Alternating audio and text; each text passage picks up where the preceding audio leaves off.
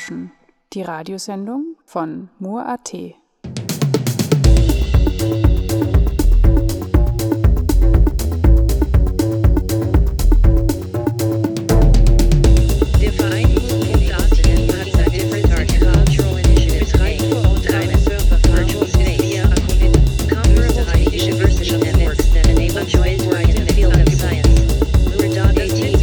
Netz. Rauschen.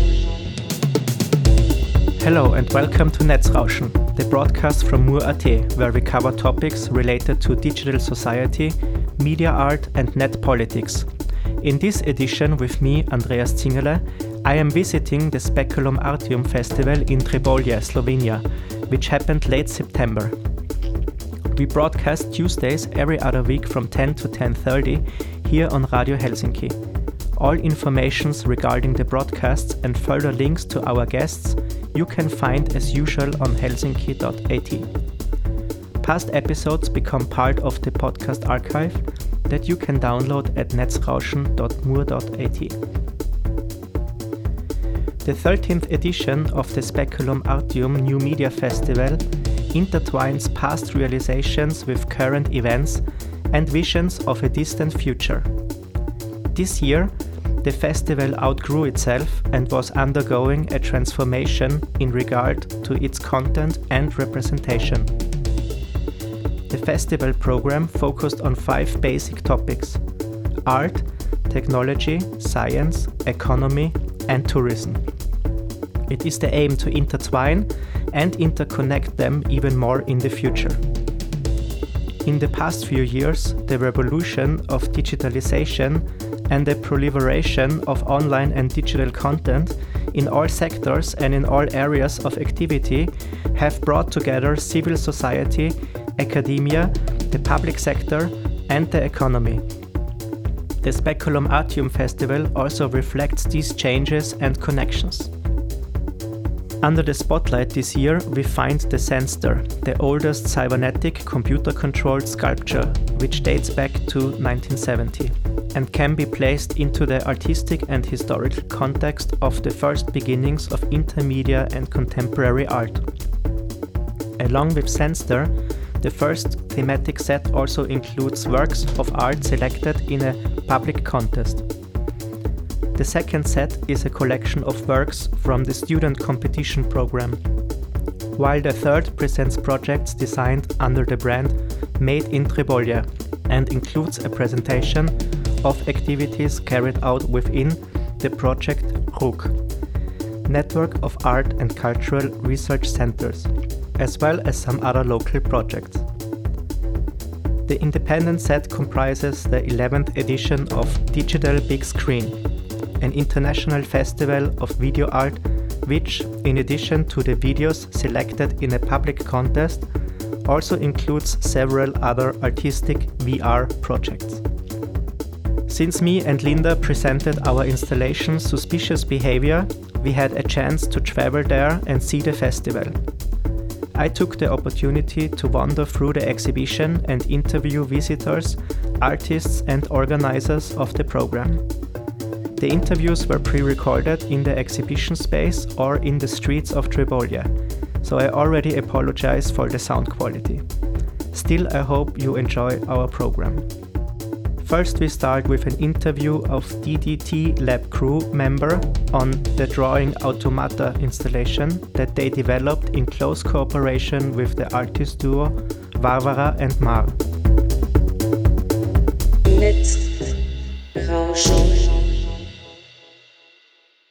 Uh, here at Speculum Artium, uh, here at the Data Lab, we have two installations. Both of the installations with, we worked with the group called Varvara and Mar, which are a art uh, science group, and we developed with them a software program that allows us to take a picture of our guests.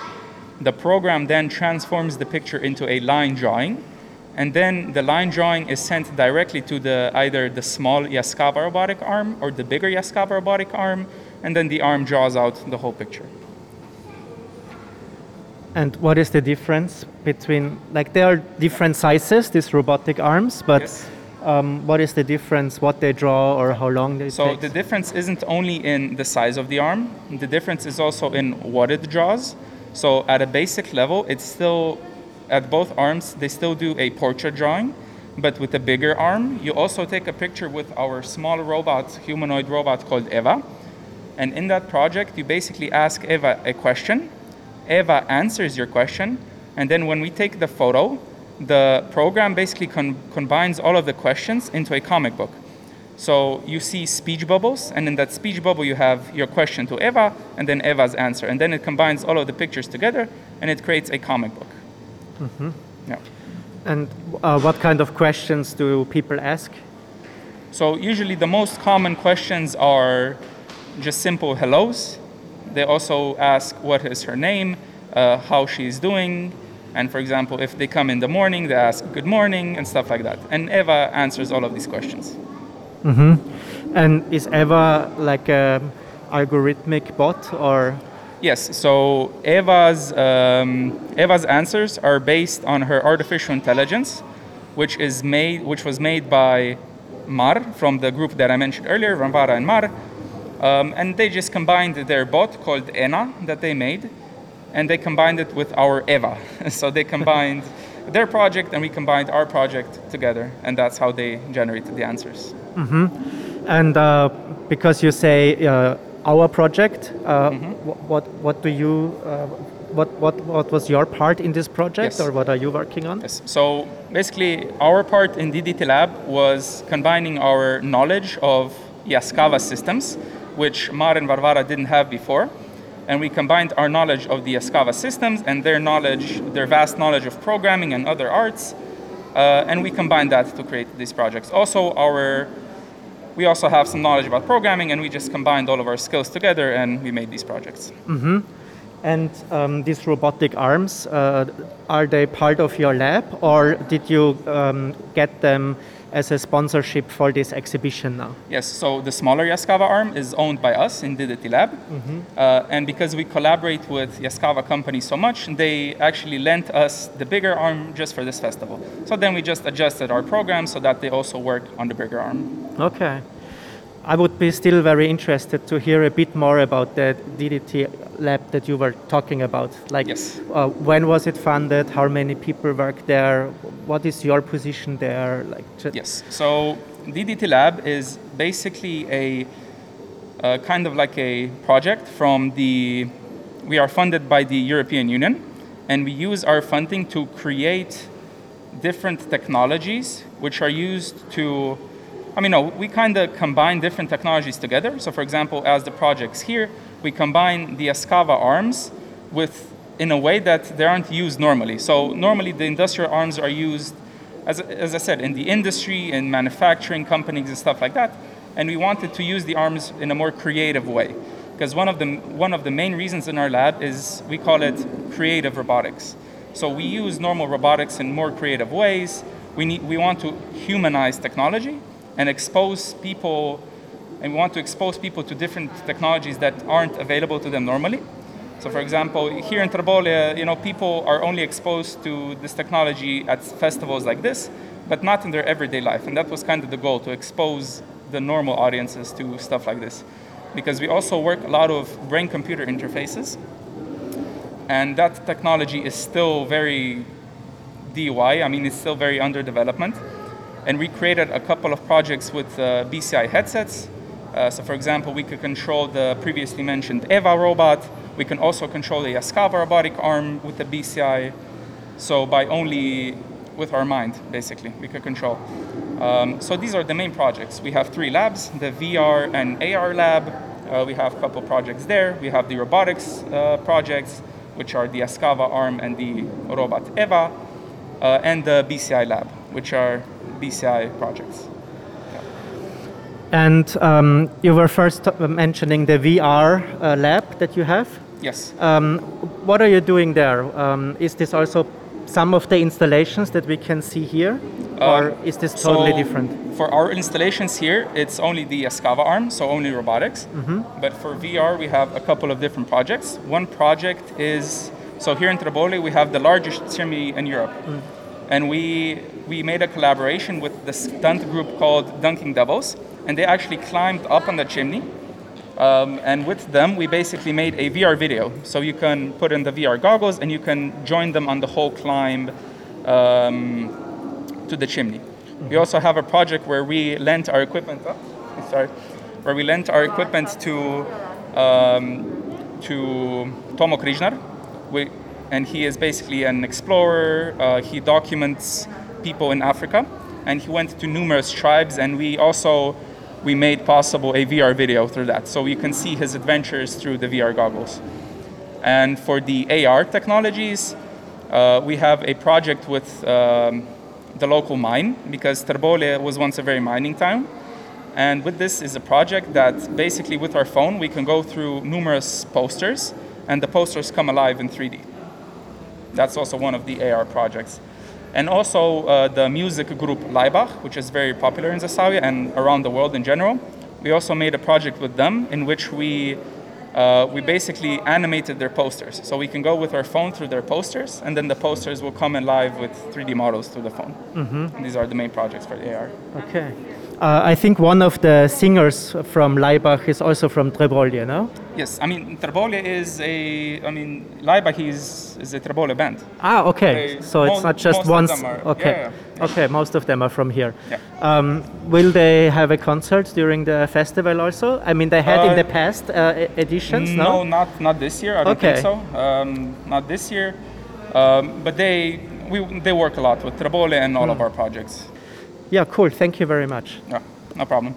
Walking through the exhibition, I get to know Russian artist Nadia Bei with her VR work Corpoirreality. I had a chance to talk with her outside the exhibition venue. Uh, okay, so hello, my name is Nadezhda Bei, or you can call me just Nadia. Uh, I am from Russia, St. Petersburg.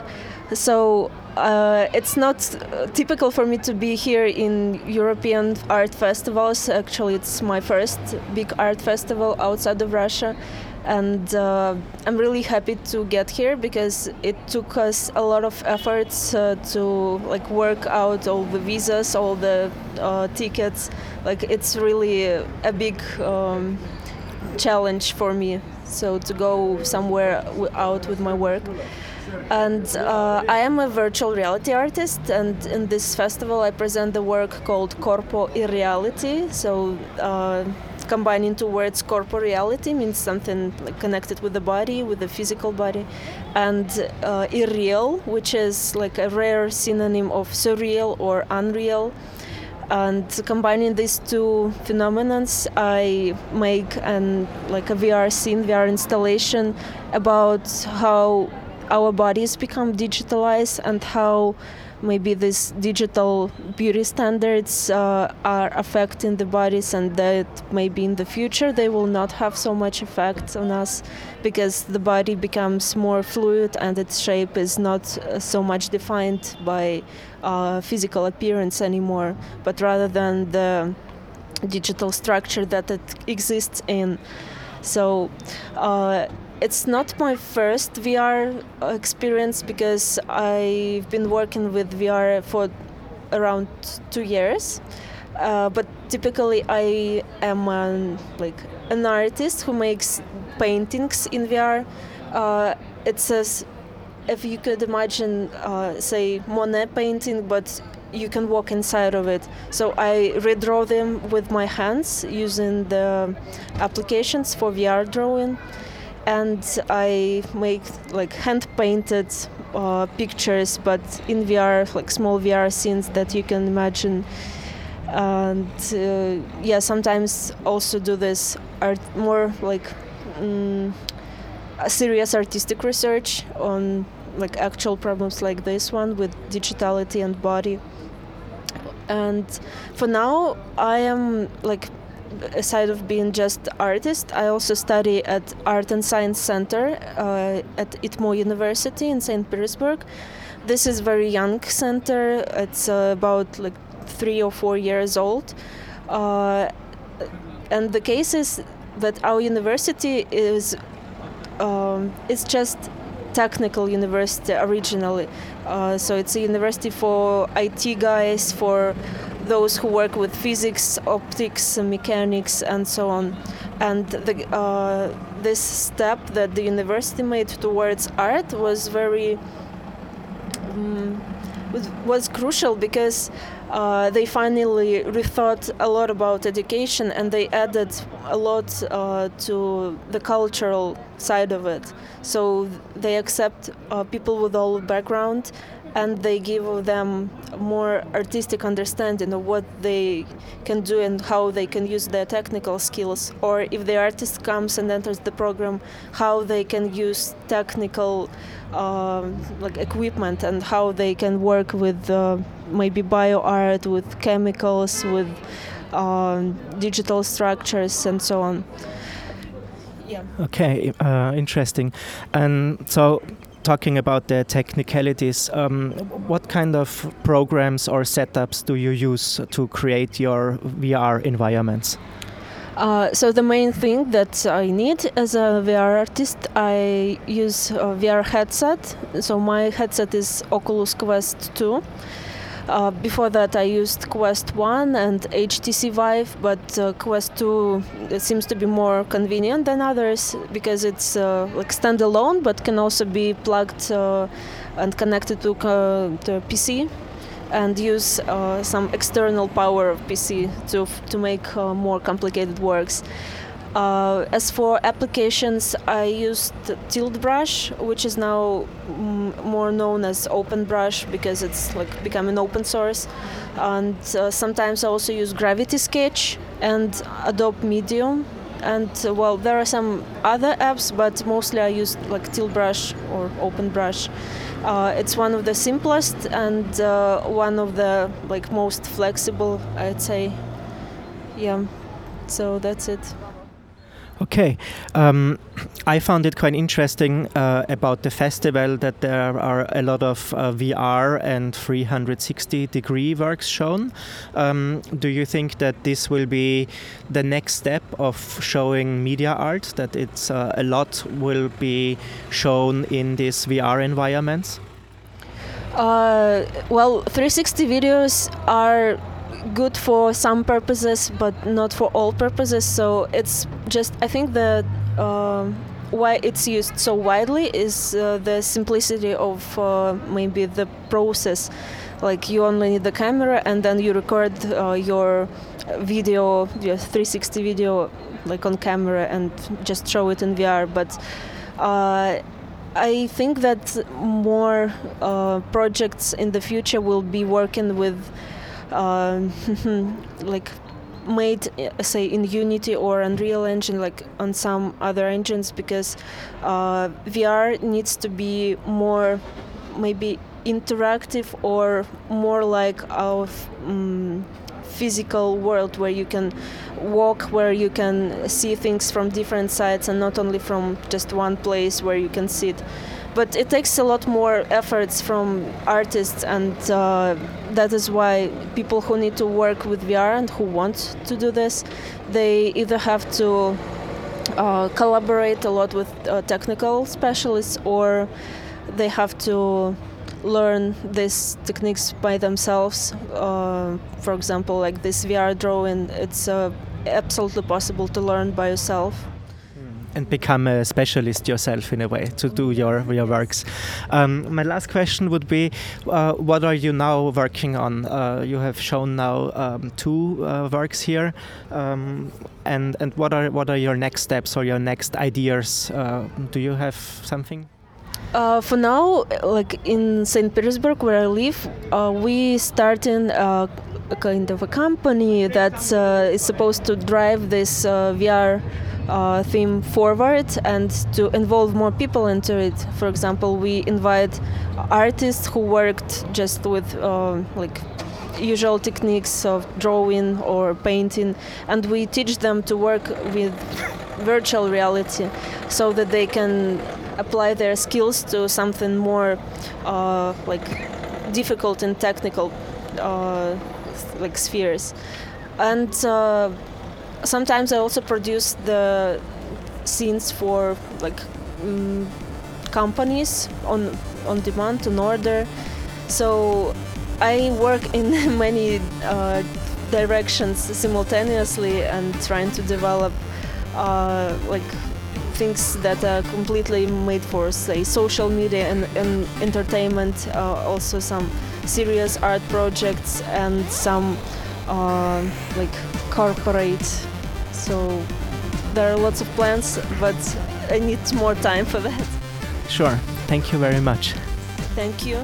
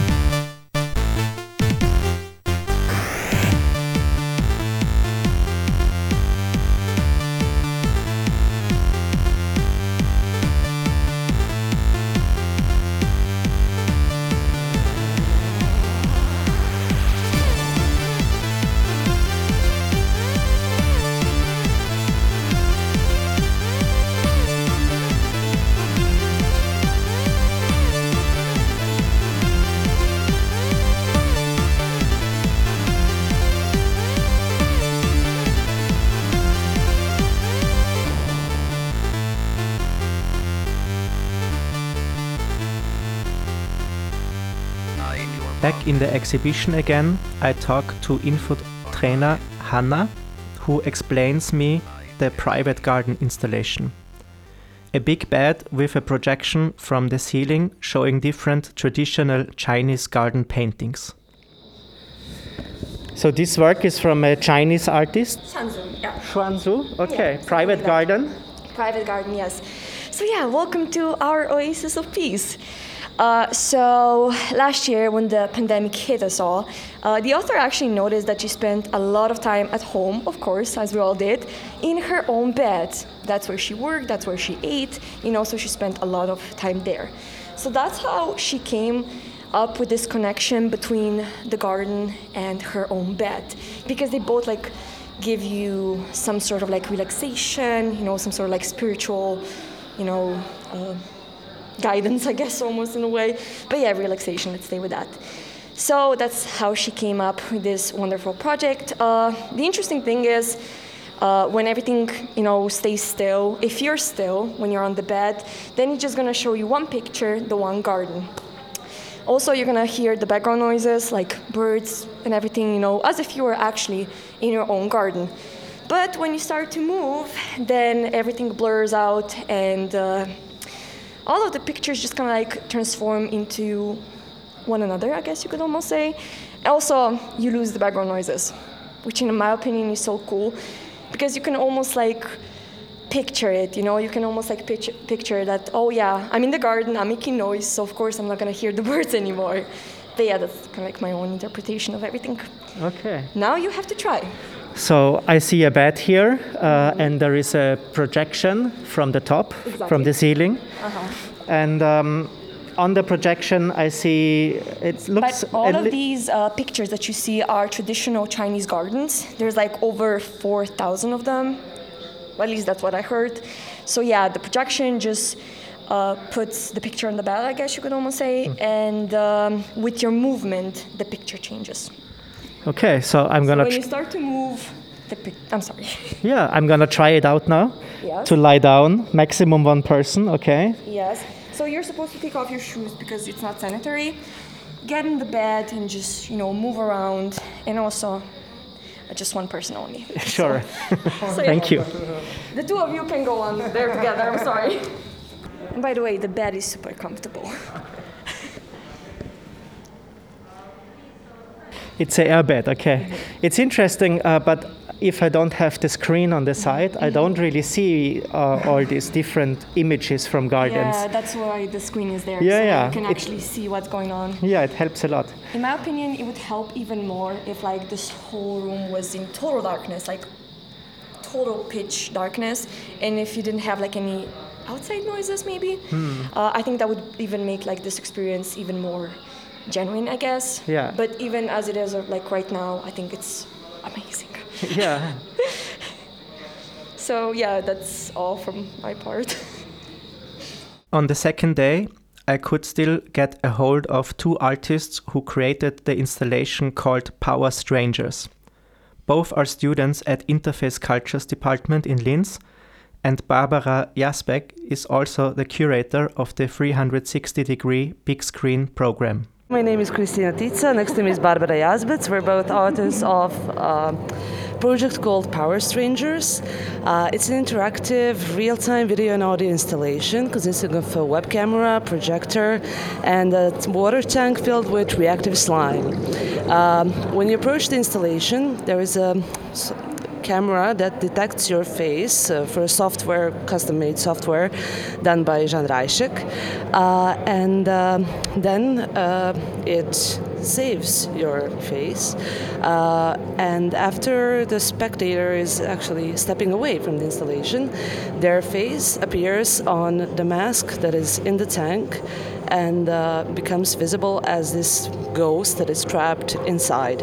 Um, we were referring to like B horror, uh, retro futuristic uh, aesthetics uh, as part of sort of our well, pop culture of our generation. And also, uh, we decided to go for title Power Strangers. There's a reference to Power Rangers, which is also another cult uh, TV series from when, when we were growing up.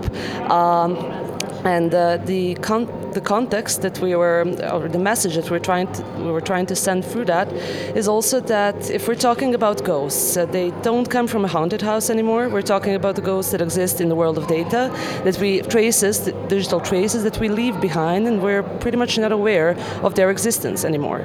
It's like even like a form of material garbage that we're used to just throw away, or like consume and leave a lot of waste behind us. This waste is also um, immaterial, but still existent, and it might be able to haunt you back at some point. And uh, for the, this world of data, it's, it feeds on us, it's dependent on us. So we are its power rangers, we generate its power, and um, therefore, uh, we should also become more aware of the agency and the effect that we have and the impact that we have on that world. Yeah, and uh, the whole name idea actually came with the TV show Power Rangers, and we didn't want to just refer to the Power Rangers, the, the title and the story, but we were the generation who were growing up in the 90s, and we grew up without the internet. So we also wanted to refer with the name to that problem that today a lot of teenagers grow up and they post everything online and they don't know where that digital ghost is going. So we were trying also on a more playful way to explain this kind of serious topic of our digital ghost. Great, thank you. Thank you. this was a quick intro. That was another episode of Netzrauschen, a broadcast by Mur.at, with a festival visit Speculum Artium in Trbovlje, Slovenia, home of the band Laibach and not far from Laško Brewery. All links you can find in the program information on helsinki.at. You can listen to past episodes of our program on netzrauschen.mur.at and in the cultural broadcast archive at cba.fro.at. Andreas Zingerle says goodbye, and we'll hear each other next time. Netzrauschen.